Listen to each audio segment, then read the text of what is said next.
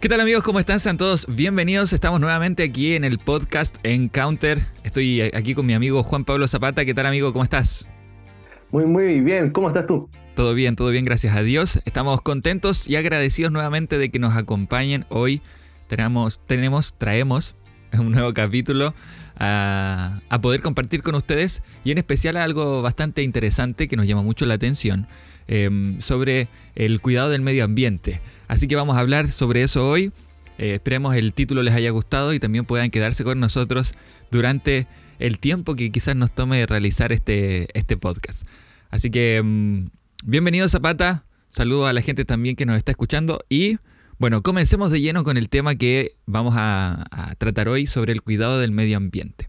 Eh, no sé qué tal tú Zapata, creo que te voy a decir Juan Pablo o Zapata, no sé todavía bien. Pablo nomás, em, digo Juan Pablo. Juan Pablo, muy bien. Em, no sé qué, piensas tú acerca del cuidado del medio ambiente, qué, qué, piensas de lo que está pasando hoy en el mundo acerca de, este tema tan, tan importante. Con respecto al cuidado del medio ambiente es interesante, no siendo desde bastantes años atrás. Yo recuerdo bien cuando fui a dar la PSU, todos los textos acerca de la PSU hablaban acerca del cuidado del medio ambiente, la prueba universitaria, la prueba de selección universitaria acá en Chile. Y justamente todos los textos rodeaban al medio ambiente, hablaban acerca del cuidado del medio ambiente, de la ecología, también hablaban de los alimentos transgénicos, todo eso era el tema que venía rondando y que ahora se hace bastante énfasis. De hecho, hoy en día eh, el cuidado del medio ambiente se ha vuelto central en la sociedad, tanto que en Chile, hace algunos años atrás, se quitó el uso de las bolsas en los centros comerciales y también se ha ido quitando el uso de los plásticos en los productos. Oye, que en Chile hace, hace ya un tiempecito que, eso está funcionando, ¿no? Que ya, por ejemplo, las, eh, en los supermercados ya no dan bolsas de plástico. Y yo recuerdo que eso comenzó en Pucón, cuando yo iba a Pucón, eh, nos daban bolsitas de plástico y era algo como súper, uno quedaba con todas las cosas en las manos, ¿no? Ahora en todo el país ya es una ley, ¿no es cierto? Que, no se puede eh, dar bolsitas de plástico al tú retirar tus cosas del supermercado. Exactamente.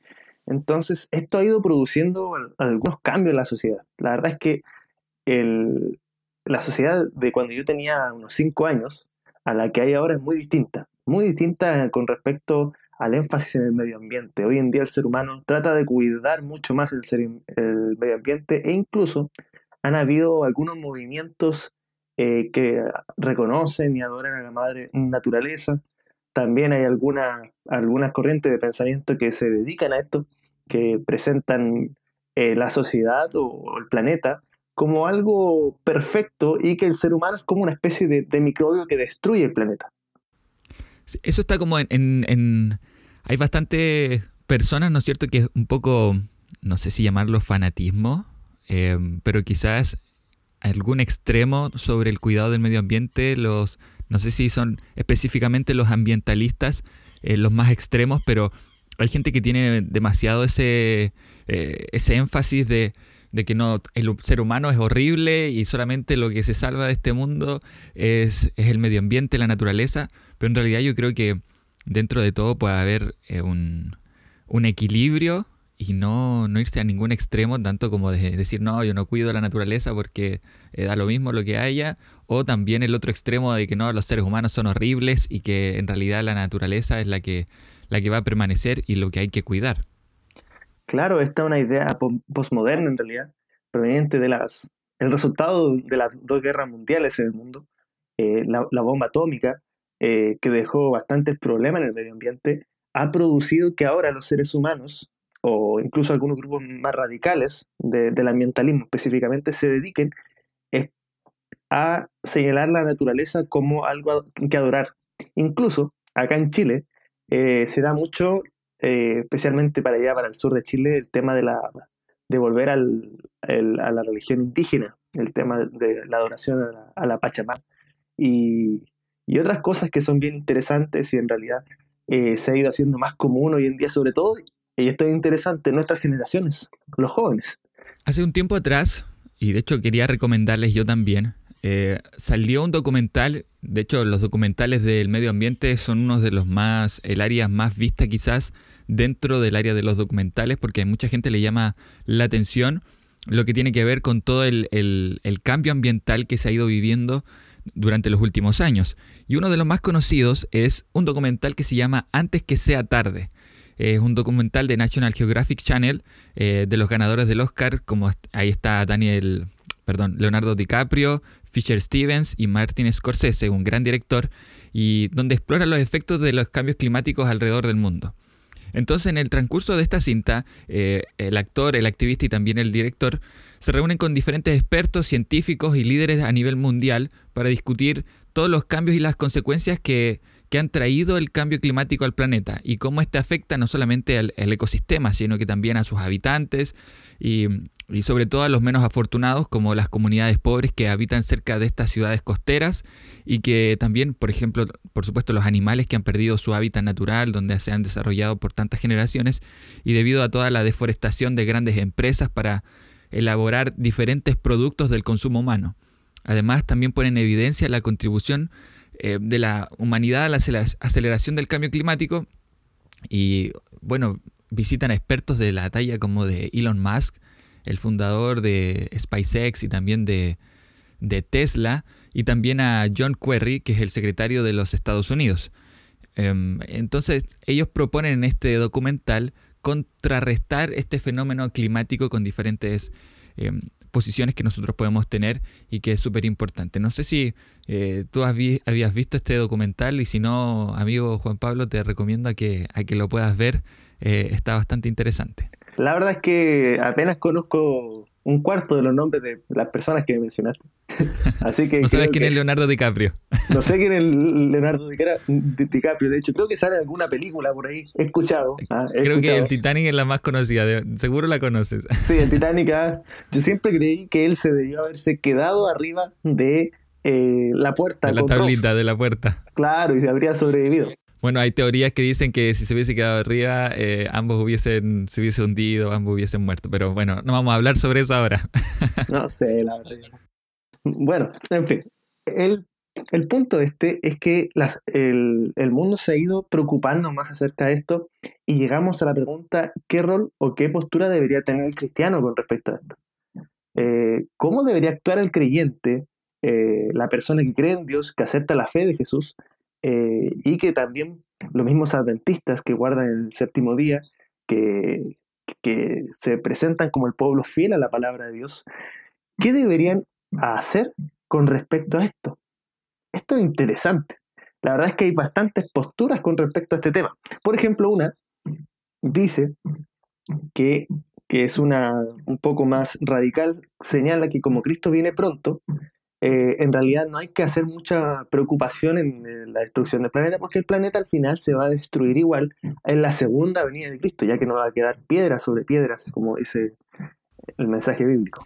Sí, bueno, he escuchado harto eso últimamente sobre eh, este tema de, bueno, si Jesús viene pronto, no hay que cuidar la naturaleza, eh, no hay que ponerle mucha atención, si total después todo va a ser renovado nuevamente. Pero yo creo que no hay que olvidar el principal hecho de que eh, este mundo también fue creado por Dios.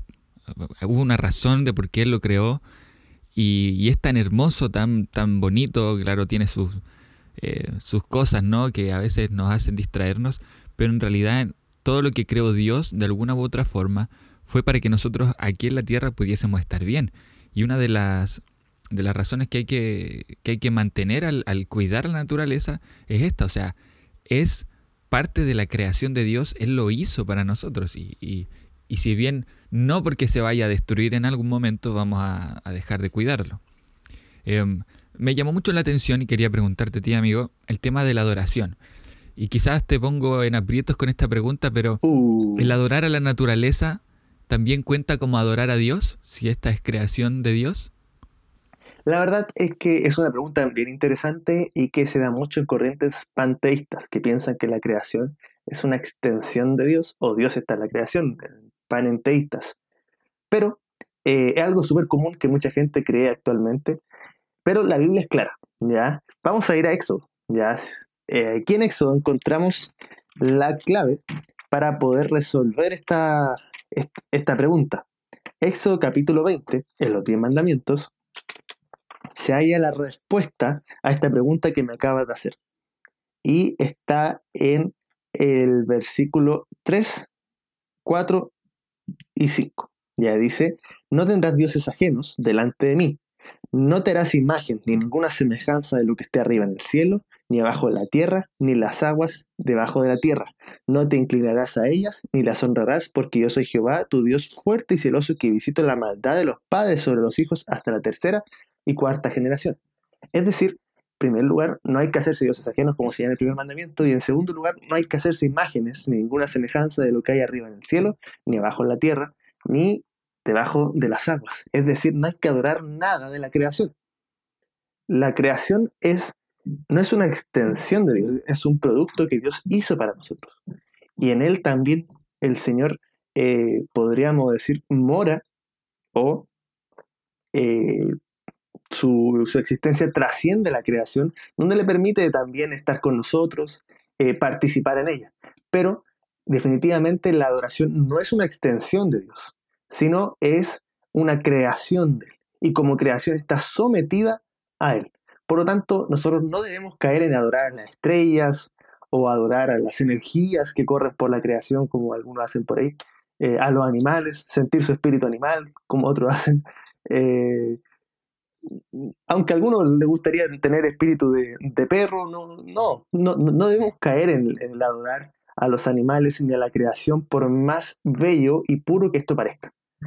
¿Por qué? En primer lugar, porque Dios mismo señala que el único que es digno de adoración es Él, porque Él creó a la creación, la cual nos permite vivir a nosotros.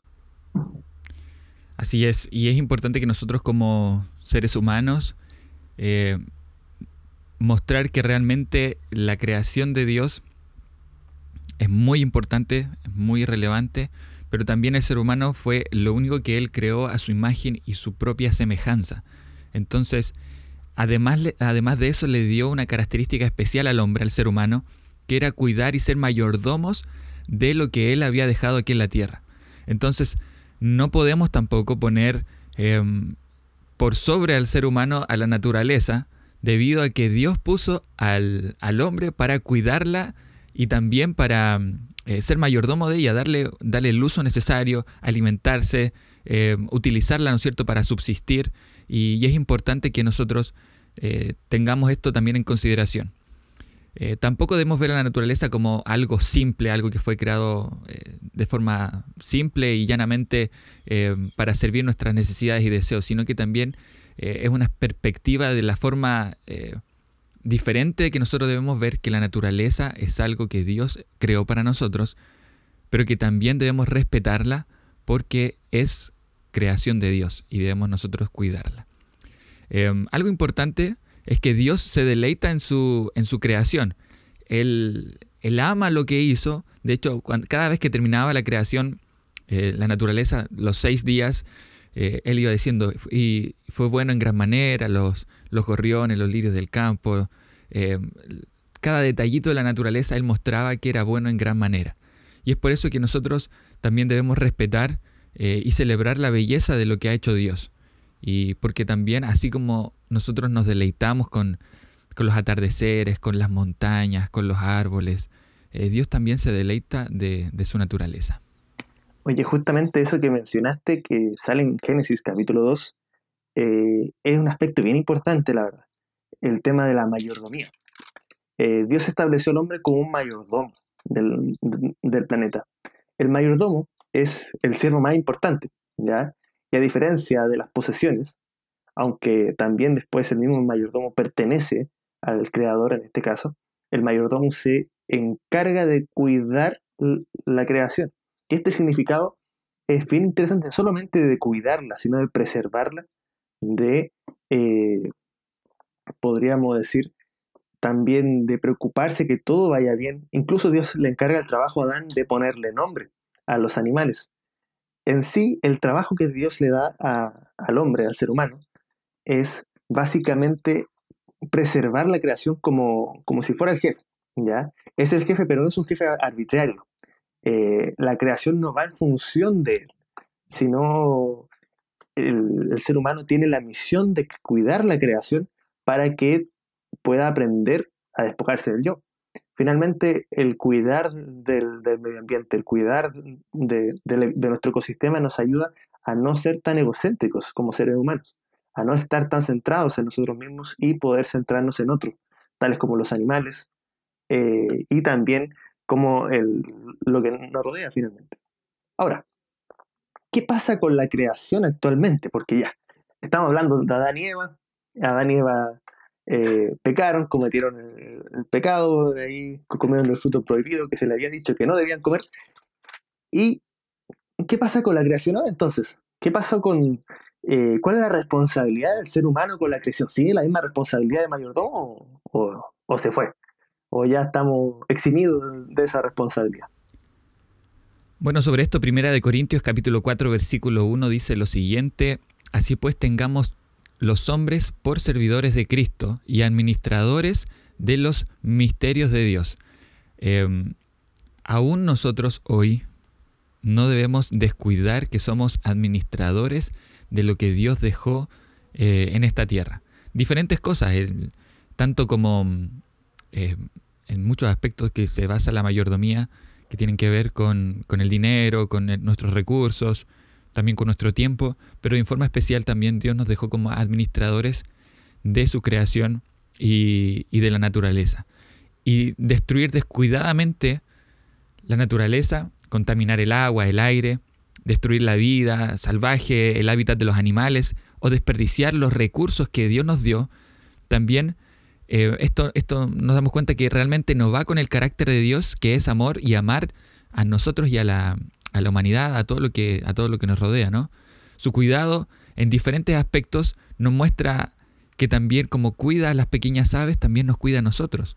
Como cuida también em, cada aspecto pequeño de, la tierra, también nos puede cuidar a nosotros.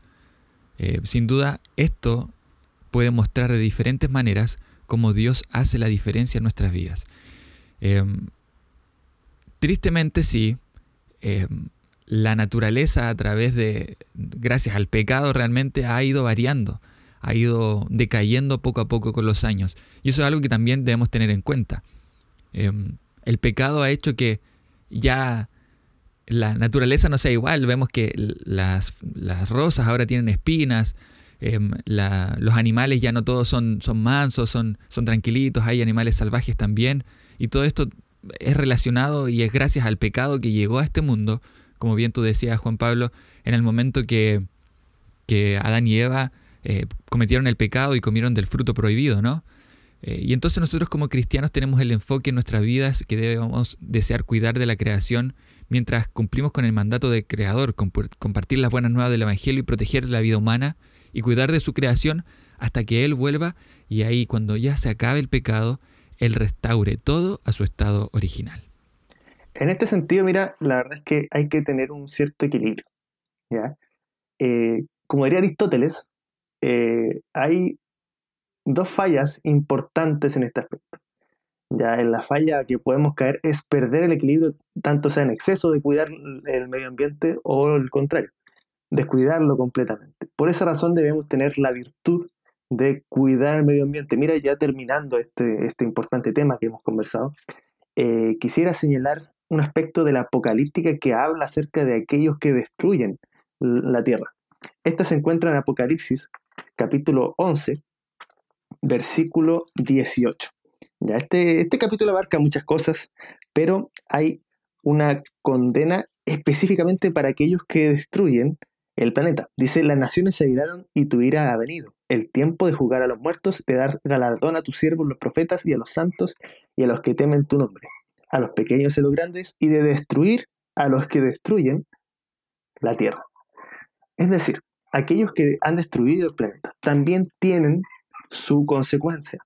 Eh, destruir el planeta Tierra también tiene su relación con el pecado. Matar a un animal por matarlo solamente, eh, dañar el medio ambiente también tiene sus consecuencias. Dios habla acerca de que aquellos que dañan el medio ambiente también reciben el juicio. Por esa razón, como cristianos, no debemos ser eh, podríamos decir, hipócritas en este sentido, de solamente amar al prójimo, sin amar la creación que Dios nos hizo, en el sentido de cuidarla, preservarla y saber administrar las cosas que Dios nos da. justamente en este sentido tenemos la oportunidad de ser buenos mayordomos de Dios. Así es. Muchísimas gracias Juan Pablo por acompañarnos hoy nuevamente. Un saludo a cada persona que nos está escuchando. Eh, sin duda ha sido un tema muy, muy interesante poder conversar eh, y aprender también de las diferentes cosas que podemos obtener del cuidado de la naturaleza. En conclusión, amigos, cuidemos la naturaleza, es creación de Dios, eh, pero la adoración principal siempre es hacia Él. cuidemos nuestro medio ambiente, ayudemos a protegerlo y, también sigamos predicando el Evangelio porque algún día, cuando Dios acabe con el pecado, nuevamente tendremos un planeta renovado y mucho más. si ya lo encontramos hermoso ahora, el, planeta Tierra, imagínense cómo va a ser cuando sea renovado. Así que yo creo que no, no hay forma de poder imaginarlo, ¿no? Así que agradecemos. Y Juan Pablo, que estés bien. Dios te bendiga mucho también y saludo a todos nuestros amigos.